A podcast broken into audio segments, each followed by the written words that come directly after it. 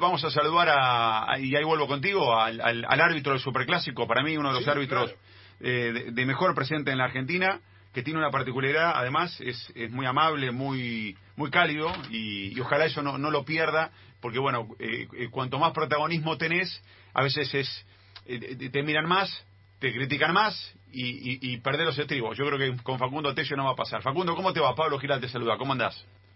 Bien, Pablo, ¿cómo estás? Bueno, gracias por la presentación. No, pero muy bien, hiciste un, partido... Mira, eh, en el fútbol argentino, que no hablemos de un arbitraje después de un clásico como el que te tocó vivir, es todo un logro y creo que mucho tiene que ver por la comprensión. Yo encuentro en vos un árbitro que va viendo el partido, que va viendo las revoluciones, que no saca amarilla porque tiene que sacar amarilla porque se, se vuelve loco y se arrebata, que espera el momento, eh, y, que trate de ser prudente en la conducción del partido sin dejarse avasallar, pero sin faltar el respeto al jugador. O sea, esa es la, la conducción que yo veo en vos en el fútbol argentino, Facundo. Bueno, bueno, te agradezco la valoración, Pablo. Sabes que yo veo como que, cada uno de nosotros va teniendo su estilo y, y yo he notado que con el paso del tiempo proponer ese respeto en, en mis tratos, en mi forma, me, me da resultados con los jugadores y con todos los todas las personas que participan en el partido y bueno, creo que, que es un camino positivo el hecho de, respetarse y, hacer el trabajo y simplemente entender que, que, los, que las figuras son ellos y nosotros estamos para acompañar el partido lo mejor posible y conducirlo. ¿Jugaste al fútbol, Facundo, vos, no? Yo jugué en la, en la liga local acá en Bahía, yo vivo en Bahía Blanca eh, jugué en la Liga del Sur y de escuelita hasta primera en mi club de barrio se llama Libertad. Y, y, bueno, fue una etapa realmente muy linda que la dejé al momento de empezar con la facultad. Pero digo, eso te da, te ayuda a vos porque haber jugado tanto tiempo, pero tanto tiempo, me da la impresión que te permite estar cerca de la jugada, te permite interpretar lo que le pasa al jugador en ese momento, cómo se dan las circunstancias del partido. ¿Te ayudó a vos eso? ¿Sentís que te, te dio un plus?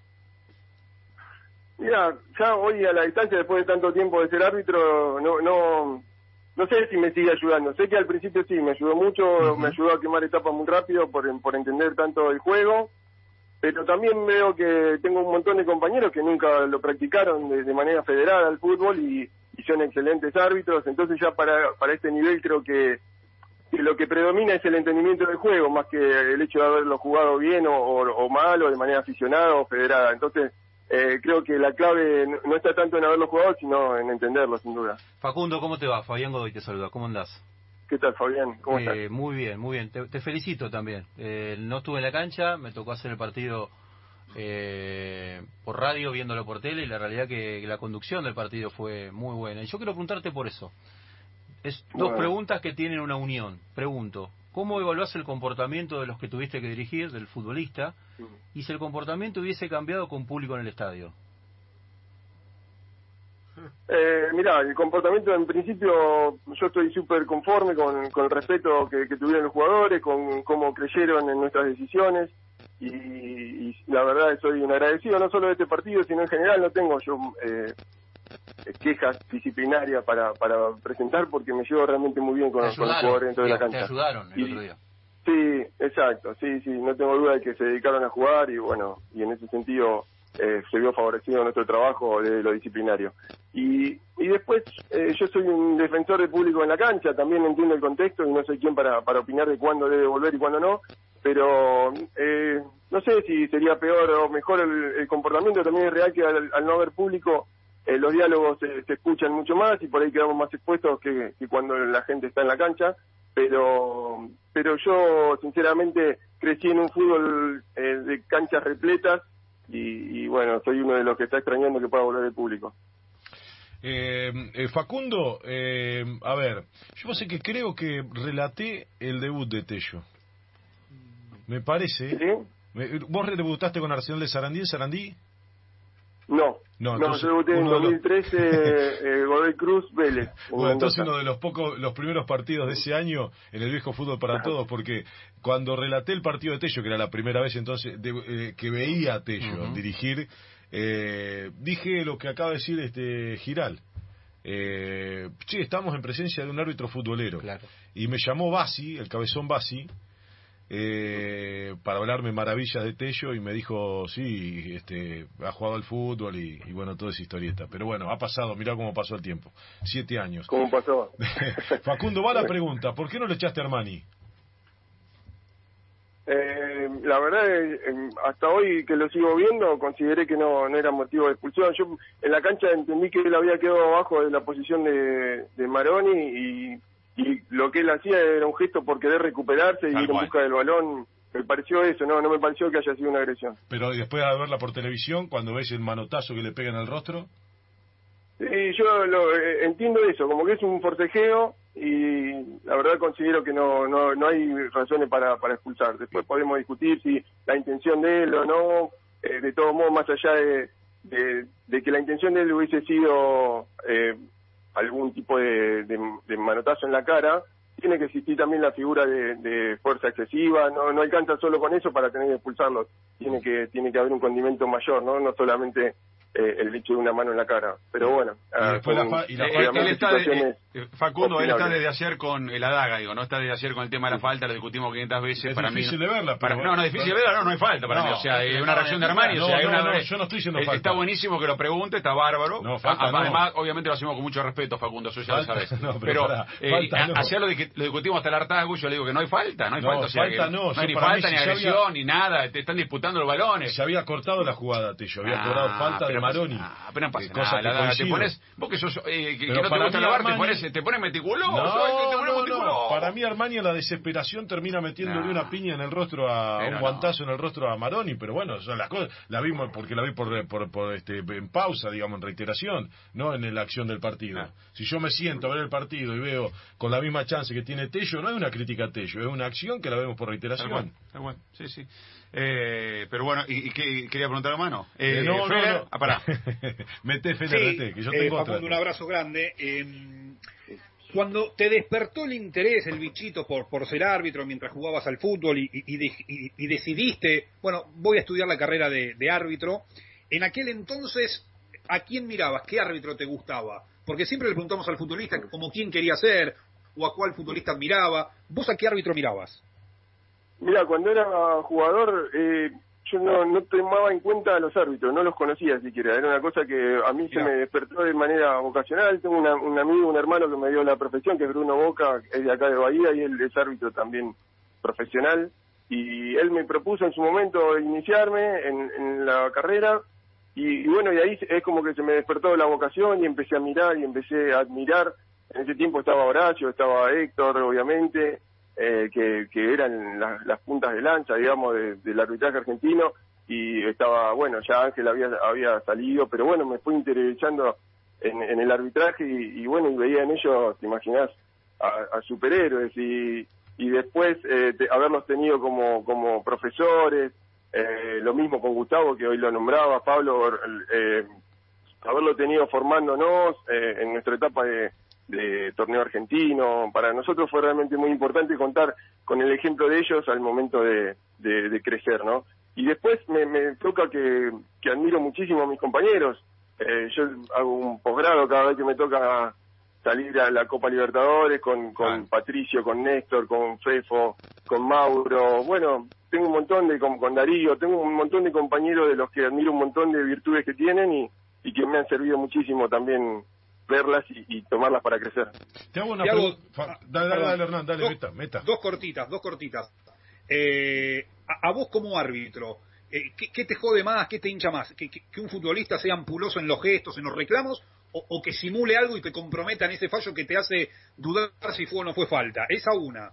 Y la otra, ¿cómo tomaste la designación del Superclásico? ¿Qué, ¿Con quién estabas? ¿Qué te pasó cuando te dijeron que dirigías ese partido? Eh, yo creo que los mayores desafíos los proponen los jugadores que, que bueno, que, que son muy rápidos o que son o que son muy habilidosos y que a nosotros nos obligan a leer correctamente el juego. Después las situaciones disciplinarias son son más simples de resolver para nosotros porque porque se expone más el jugador, entonces simplemente es poner los límites que nos da nuestra nuestra función, ¿no? Eh, te pasa con jugadores que proponen situaciones finas de falta no falta o dentro o fuera y y al tener por ahí probablemente 15 o 20 años más que los jugadores, bueno, cuesta seguirles el ritmo también. y, y bueno, y llegar a estar en los lugares correctos para tomar esas decisiones, creo que son los desafíos más, más importantes que tenemos. Leer correctamente el juego, la siguiente jugada, y, y hay jugadores de, de calidades eximias que entonces eh, debemos debemos tener la capacidad de leer lo, lo que puede pasar a, anticipándonos, ¿verdad? Eh, Eh, y después, eh, la, ay, perdón, la, la siguiente, ¿cómo era? Eh, ¿cómo, ¿Cómo viste la designación? ¿Cómo, cómo te Ah, enteraste? la designación. No, la designación con mucha emoción. Yo, eh, la verdad, venía de dirigir eh, San Lorenzo Huracán. No, no esperaba que fueran dos clásicos consecutivos. Y, y bueno, la verdad, en ese sentido, un poco me sorprendió. Eh, sé que hay un plantel de, de árbitros grandísimo que, que estaban capacitados y con la posibilidad de hacerlo. Y, y bueno, sin duda, fue un, motivo de orgullo muy grande, una muestra de confianza de parte de la dirección arbitral que, que bueno, también me da la responsabilidad de, de responder dentro de la cancha y, y bueno, eh, aferrándome al círculo íntimo, ¿no? Porque eh, es, es fácil, es, es, es por ahí llamativo estar de- cerca del árbitro que dirige el Boca River, pero tener un camino recorrido y un equipo que está por fuera de la cancha, que es el que nos rodea a nosotros, que es la familia, que es el profe, que, que todas las actividades que tenemos para prepararnos y, y que bueno, que ellos lo viven de una manera muy especial, que estuvieron desde el principio. Eh, eh, Facundo, hay un tema que en época de pandemia eh, el árbitro tiene que cinturear mucho, eh, en líneas generales, eh, no del partido de, de- del día domingo, que es el, el vacío del estadio y de los reclamos de los entrenadores, que siempre estuvieron, pero que ahora se escuchan absolutamente todo. Y hasta a veces roza el reclamo a una falta de respeto o, o a un límite, a una línea este, que está ahí a, a punto de cruzarse. ¿Cómo, cómo, ¿Cómo, si esto lo han hablado entre ustedes, cómo manejar esa situación? O, en definitiva, eh, nada, la dejan de lado como si nada hubiese pasado y que este, está la cancha llena, porque la verdad, nosotros estamos escuchando un montón de cosas que ustedes tal vez están acostumbrados a escuchar eh, que pasan dentro de un campo de juego, pero que hoy se escucha absolutamente todo. No, pasa eso, que cuando está la gente eh, se escucha mucho menos y tenemos tenemos el respaldo absoluto de, de la dirección arbitral para para tomar cartas en el asunto y obviamente no dejar que, que se nos falte respeto. Eh, eh, está el mensaje bien claro de parte de ellos y por otro lado lo que nosotros sentimos hacer, eh, eh, intentar poner límites y, y que, que se respete nuestro trabajo más allá de las equivocaciones. Así que bueno, Claro. en esa línea estamos de tratar Claro. de, de, de hacernos respetar como corresponde. Y la última jugada fue tremenda, ¿no? ¿Qué, qué? La verdad, la, la del área de. Boca. Sí, sí, no fue, esa fue increíble, fue insólita. ¿eh? Y además me, me tocó ver la reacción de, de los jugadores eh, pre- antes de que, de que picara la pelota, por ejemplo la de, la de Cali que se agarra la cabeza como eh, como lamentándose y después ve que, le- que la pelota, que la jugada sigue, entonces bueno, fue una jugada bastante eh, particular. Quiero preguntarte, eh, cortito, ¿cómo es dirigir sin bar? Porque vos dirigís de las dos maneras. Sí, estoy eh, súper acostumbrado a hacerlo sin bar. Eh, también es real que, todos estamos esperando que, pueda llegar. Eh, creo que eh, vamos a coincidir en que es una herramienta sumamente valiosa, que, que seguramente llevará tiempo de, de los procedimientos y que, que todos nos acostumbremos, pero pero que cuando esté vamos a entender que nos va a ayudar a equivocarnos menos y que al final es la búsqueda que nosotros tenemos antes de cada partido. Eh, así que bueno, yo sinceramente estoy deseoso de, que, de poder contar con la herramienta. Facundo, gracias por este ratito y bueno, eh, nos seguiremos cruzando en diferentes estadios. Hoy hoy te llegarán los elogios, algún día podrá llegarte alguna crítica, pero No, siempre pero será se metió, desde eh. el mejor lugar. Se metió en el podio de los Sí, mejores de- de- de- sí. del fútbol argentino y, Sí, sí, sí. y pinta para de los mejores de Sudamérica. Así que ojalá te vaya muy bien, Facundo. Gracias, gracias por las palabras, de verdad. Un abrazo grande para todos, hasta cualquier momento. Abrazo grande. Facundo Tello.